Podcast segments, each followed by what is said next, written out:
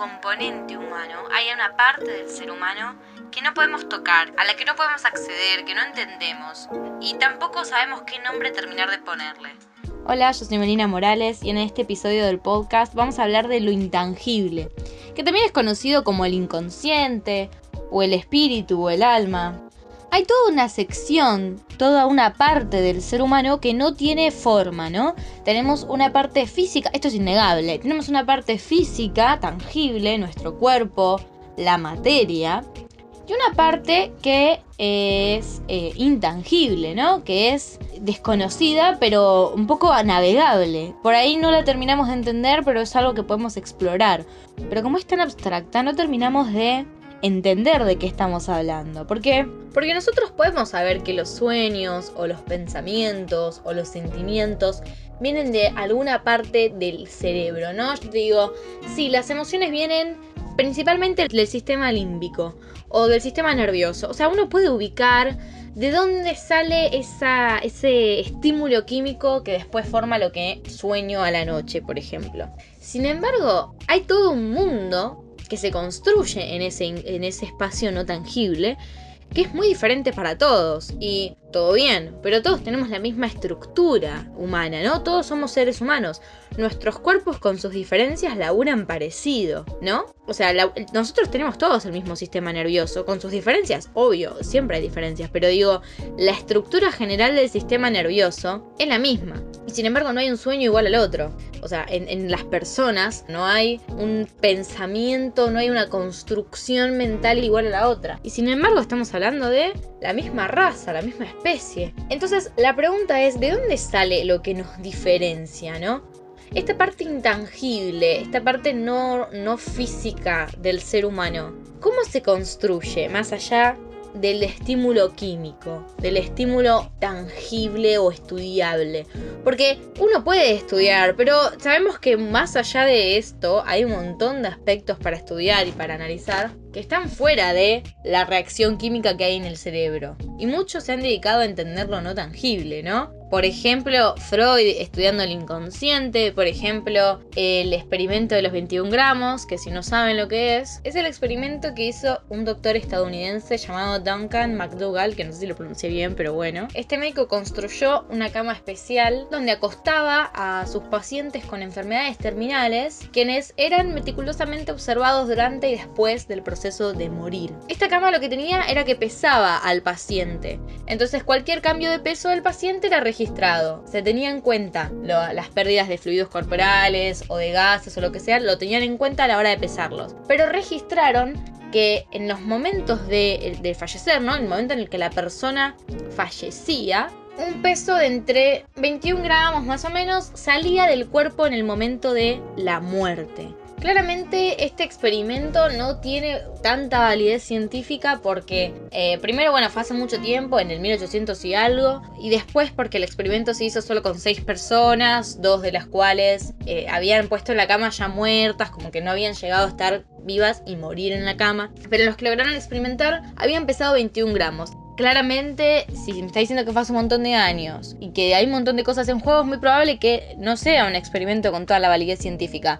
Sin embargo, estamos hablando de gente que intenta explorar esto que no es tangible. Y esta persona dijo, este médico logró plantear la hipótesis de que más o menos el alma pesa unos 21 gramos. Entonces hay todo un campo de investigación que está más allá de lo, de lo que vendría a ser lo físico. Y hay una parte de nosotros que convive con esto todos los días. O sea, chicos, nosotros todos los días convivimos con el inconsciente, con nuestros pensamientos, con nuestras emociones. Estamos todo el tiempo al lado de lo intangible, en lo intangible, porque es lo que somos, es, la parte es parte de lo que somos. Pero sin embargo no lo entendemos. Entonces, ¿cómo hacemos para darle una forma a esto? Para poder trabajarlo porque tiene mucho peso esto. O sea, a ver, no por nada Freud, que igual no es de mis, no es de mis autores favoritos por un montón de cuestiones, pero No por nada Freud se dedicó un montón a todo esto y hay toda una rama de la psicología que es el psicoanálisis que labura el inconsciente. O sea, yo entiendo que muchos pueden ser escépticos con lo místico de este sector, pero sí hay toda una rama de la psicología que lo estudia. Y estamos hablando de muchísimos doctores, muchísimos experimentos sobre lo intangible. No podemos ignorar que entonces hay algo ahí que nadie terminó de comprender, porque todo bien con que uno puede descreer. Pero si yo con los pocos conocimientos que tengo como persona que no trabaja en el área de psicología a nivel tipo carrera, ¿no? A nivel profesional, no tengo conocimiento sobre, sobre nada de medicina ni nada. ¿Cómo yo puedo venir a decir que no, que eso no existe, que eso es eh, la cabeza y ya está? ¿Cómo gente sin ese conocimiento puede venir y decirnos que eso ya fue, son cosas de la cabeza eh, y no, no es nada curioso, no es nada, no es nada místico. O te dicen es esto o es lo otro. Es eso también la pregunta. ¿Cómo carajo lo definimos? Si no lo termina de entender ni la persona que está estudiando toda su vida el psicoanálisis, porque es todo, eh, no hay un fin, no hay un fondo, no hay un límite en todo eso. Siempre van a salir nuevas teorías, siempre van a salir nuevas hipótesis, nuevas formas de explorarlo. La hipnosis, un montón de cuestiones así. ¿Cómo, ¿Cómo definimos quién tiene razón? ¿Cómo le vamos a poner una forma? ¿Por qué yo puedo decir que la espiritualidad es medio una bobada porque hablan del alma y del espíritu y de un montón de cosas así? Si tampoco el que estudia psicoanálisis sabe si lo que dice es verdad, porque nadie acá sabe nada. Digo, como a ver, hay una realidad que, que se puede basar en el trabajo de campo, ¿no? Esta persona que laburó toda la vida con el psicoanálisis, obvio que tiene una verdad, porque está laburando con eso, hay, hay una experiencia ahí pero también la persona que labora con la espiritualidad y tal vez de otro enfoque. O sea, como no podemos venir a decir es esto o es lo otro. No podemos. Porque es intangible, porque es demasiado abstracto como para ponerle un nombre. Podemos ponerle algún tipo de estructura para poder convivir con eso en el día a día. Y debemos ponerle algún tipo de estructura para convivir con eso en el día a día, ¿no? Porque si no, la verdad, no podríamos funcionar. Estamos en constante contacto con lo inentendible, con lo inexplicable. Nos agarraría alguna crisis existencial por día, si es que ya no la tenemos con todo lo que nos pasa hoy en día. Pero nos agarrarían muchísimas más crisis existenciales si no le podríamos dar algún tipo de forma a eso. Ahora, dejarlo como una verdad absoluta, que estamos hablando de, ah, el inconsciente o eh, el, el alma, me parece también un poco cuadrado. Yo creo que son las dos, digo, como para mí si estamos hablando de inconsciente o de espíritu, me parece que estamos hablando de lo mismo. A ver, yo tiendo a tener una, visión un poco más espiritual que científica del asunto, en el sentido de que tengo tendencia a verlo todo de una forma más espiritual en, lo intangible, hablando de lo intangible. Sin embargo, si vos me venís a hablar del inconsciente, estamos hablando de la misma cosa con distinta perspectiva. Cuando uno habla de trabajo espiritual, cuando uno habla de sus patrones de energía y de las lecciones del universo, que no sé qué, como también estamos hablando de el inconsciente, de los traumas de tu vida, de las cosas que no sabes que tenés para laburar y que también las podés laburar en terapia. La espiritualidad no descree de la terapia, la buena espiritualidad, ¿no? La, la, espiritualidad no popera, la, que no es un show, digamos, ¿no? La verdadera espiritualidad, creo yo, y no es como que tampoco pueda hablar de una verdad absoluta, nunca hablo de una verdad absoluta, pero creo que una buena espiritualidad te invita a laburar desde donde puedas lo que tenés que laburar. Lo intangible por ahí es el alma, el espíritu, por ahí es el inconsciente, o por ahí son la misma cosa y le ponemos otro nombre.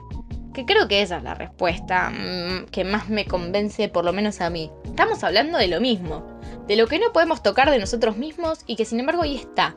Y ahí molesta. Y ahí, no sé si molesta, pero ahí influye, ¿no? Como ahí está haciéndonos ruido y condicionando cómo nos comportamos. Y quién sabe, quién sabe si realmente eh, nuestros sueños en realidad no son sueños, sino son, no sé, nuestro espíritu yendo al astral, que eso lo escucho mucho yo, ¿no? Que supuestamente cuando dormimos y estamos soñando es nuestro espíritu teniendo aventuras ahí por, por simulaciones diferentes a la que estamos viviendo ahora, fuera del cuerpo, ¿no? Estamos viviendo como experiencias espirituales, saliendo, haciendo las nuestras, como si saliera a pasar el espíritu. No sabemos si es eso o si es que es nuestro inconsciente haciendo un rejunte de todo lo que hay en la cabeza, medio desordenado, con algún elemento medio flashero y ya está.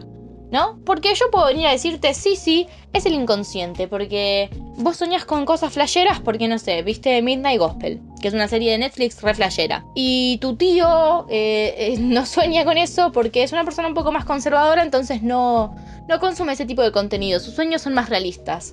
Por eso vos flasheás, no porque estás teniendo una experiencia espiritual. Bueno, está bien, eso puede ser desde un lado, desde lo racional. Ahora, si yo te digo que esa persona no tiene ese tipo de experiencias porque no está abierta a ese tipo de experiencias, ¿no? Si a nivel espiritual está cerrada y realmente cree el verso de, la realidad, que es lo que vemos y ya está, entonces sus sueños, su, espíritu está igual de dormido, entonces por ende los sueños que va a tener son exactamente eh, igual de conservadores o medianamente igual de conservadores que, que su día a día, que su transitar en el mundo. Ah, ahí tenemos una versión mucho más espiritual de lo que son los sueños. Y te la puedo refutar. Y cualquier cosa que vos me puedas decir desde el lado racional, te la puedo refutar desde el lado espiritual y viceversa. Yo, yo tengo un amigo, Lautaro, que es muy consciente, que yo lo considero una persona súper consciente y sin embargo no toma todo del lado espiritual. Yo, yo soy muy espiritual en esas cosas, tengo conclusiones muy espirituales. Y él cuando conversamos, no es que no me las puede entender o que no, no lo puedo hablar, sino que directamente me las traduce a su idioma y su idioma es mucho más racional, mucho más lógico. Y sigue siendo consciente y le sigue siendo práctico y llegamos a conclusiones parecidas muchas veces. Hay un punto en el que no, porque ahí ya, ya toca el lado de la fe y ahí hay un momento en el que ya no vamos a llegar a coincidir del todo y no vamos a poder coincidir en la misma opinión, aunque nos podamos entender. Pero sin embargo, el 99% de las veces podemos hablar del mismo tema, o sea, de exactamente el mismo tema por ejemplo, algo tan flashero o tan super ido como decirte guías espirituales, una cosa así bien flashera, y sin embargo, tenemos la misma conversación y avanzamos sobre, sobre el concepto, los dos desde lados muy diferentes. Y se desarrolla, hay un crecimiento ahí en la opinión, el concepto se, se labura y se habla y hay, un, hay una conversación súper fluida, súper linda, y los dos estamos hablando en idiomas diferentes. Por eso yo creo fervientemente que se puede hablar de la misma cosa, del mismo tema, de lo mismo intangible, desde dos perspectivas completamente diferentes, que es la racionalidad y la espiritualidad. Creo que mientras lo labures como digo siempre, mientras lo labures desde donde te sirva está bien. Yo hasta hace, hasta hace un tiempo, hasta, tener conversaciones con Lautaro, eh, no, no creía que realmente se podía ver de forma tan lógica todo lo que yo construía desde la espiritualidad. Y sin embargo, eh, se puede. O sea, como. No, no sé si lo intangible sea tan encasillable. Los sueños, lo que llamamos guías espirituales, no sé. Todo eso puede ser algo realmente espiritual o puede ser una herramienta psicológica que uso para sentirme contenida, ¿no? O sea, la persona que es racional, por ahí el concepto de guía espiritual o de, o de este ser superior que me acompaña a todos lados para ayudarme a tomar buenas decisiones o lo que sea, lo va a tomar como, como una herramienta que tengo yo misma para poder tomar decisiones correctas. Una herramienta psicológica. Y por ahí, yo que soy más espiritual, lo voy a tomar como que realmente hay algo ahí que está acompañándome. Vamos a llegar a los mismos resultados, porque estamos accediendo al mismo esquema, al mismo arquetipo. Sin embargo, lo estamos viendo de formas diferentes. Entonces, no hay una respuesta correcta. Además, ¿quién te dice que no existen? Ya lo hace existir el hecho de que vos lo pienses. O sea, existen porque vos los haces existir. Los problemas también, digo, funciona como, como los problemas que tenemos en la vida. Existen porque uno permite que existan. Si no los vemos, no existen. les voy a poner un ejemplo bien simple. Me peleé con una amiga y yo pensé que fue una conversación normal y en realidad ella se ofendió. No hay una discusión en mi mundo, en mi percepción, hasta que yo no me entero que ella se enojó. Si yo no lo sabía y si no lo sé nunca, y nos pasa a todos, ¿no? Que no sabemos qué le pasa al otro y al otro le están sucediendo cosas y yo no me entero. Entonces, en mi vida, en mi película, no sucedieron. Y eso quiere decir que no existen. Es como la paradoja del gato, ¿no? La paradoja del gato es, decía, suponete que metemos a un gato en una caja con cianuro de hidrógeno, que es un compuesto totalmente venenoso. Hasta que no abrimos la caja y no vemos si el gato está vivo o muerto, el gato está vivo y está muerto. O sea, no hay una respuesta hasta que no abro la caja. Entonces, si yo no sé algo, ¿no? Si yo no, no, no estoy segura, no existe. Si no lo. Hasta que yo no abro la caja, eso no existe. Hasta que mi amiga no me dice que estaba enojada conmigo, ese, enojo, esa discusión no existe. Entonces todo esto intangible también depende de cada uno. Mis guías espirituales, o lo que yo considero que es un guía espiritual o lo que sea, Dios, la Virgen María, dependiendo de tu religión, cualquier cosa que vos crees que existe, existe Pero al mismo tiempo no, porque no hay una forma, es, creo que este es el problema, no hay una forma de abrir esa caja en lo intangible. No hay una forma de abrirla por completo con una certeza. Porque yo puedo ir y entrar a mis sueños y tener sueños lúcidos. Yo puedo decirte, sí, soy eh, eh, tengo una capacidad eh, psicológica súper fuerte, una psiquis bastante entrenada, entonces tengo sueños lúcidos. Yo te puedo decir, no, estoy despierta espiritualmente. Me pude conectar con la fuente de energía, entonces mi espíritu es más consciente, entonces manejo mi sueño. O sea, digo como, puede ser cualquiera de las dos cosas, ¿no? No lo sabemos, porque no hay una forma de abrir la caja. O sea, esta caja del gato, de si está vivo o muerto, no hay una forma de abrir la caja. Yo no puedo saber si eso es, es o no es el alma o el inconsciente.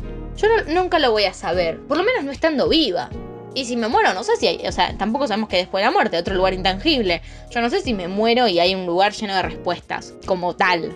Pero digo, por lo menos hasta donde me llega la conciencia, hasta el nivel de conciencia que tengo hoy, Nunca me voy a enterar. Jamás me voy a enterar. ¿Eso significa que voy a tener crisis existenciales todos los días? No. O sí, pero no hace falta, porque lo podemos dar una estructura y podemos convivir con eso. Y hay que aceptar que nunca vamos a tener la verdad absoluta de esto y de casi ninguna cosa, ¿no?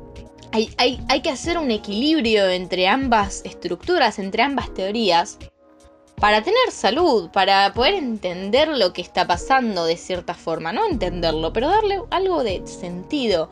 No podemos convivir con lo intangible si no le damos sentido.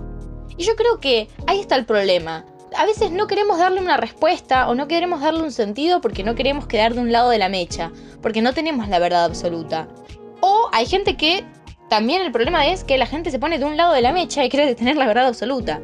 Yo creo que hay que encontrar una forma que nos funcione de convivir con esto, que hay que encontrar una forma que nos funcione de entender lo intangible, sin que eso sea la verdad, simplemente es una forma de entenderlo, ¿no? Como no hay que decir esto es así y no hay otra opción, o tampoco hay que decir no voy a elegir ninguna forma de entenderlo porque no creo que haya ninguna verdad, entonces voy a tener crisis existenciales todo el tiempo.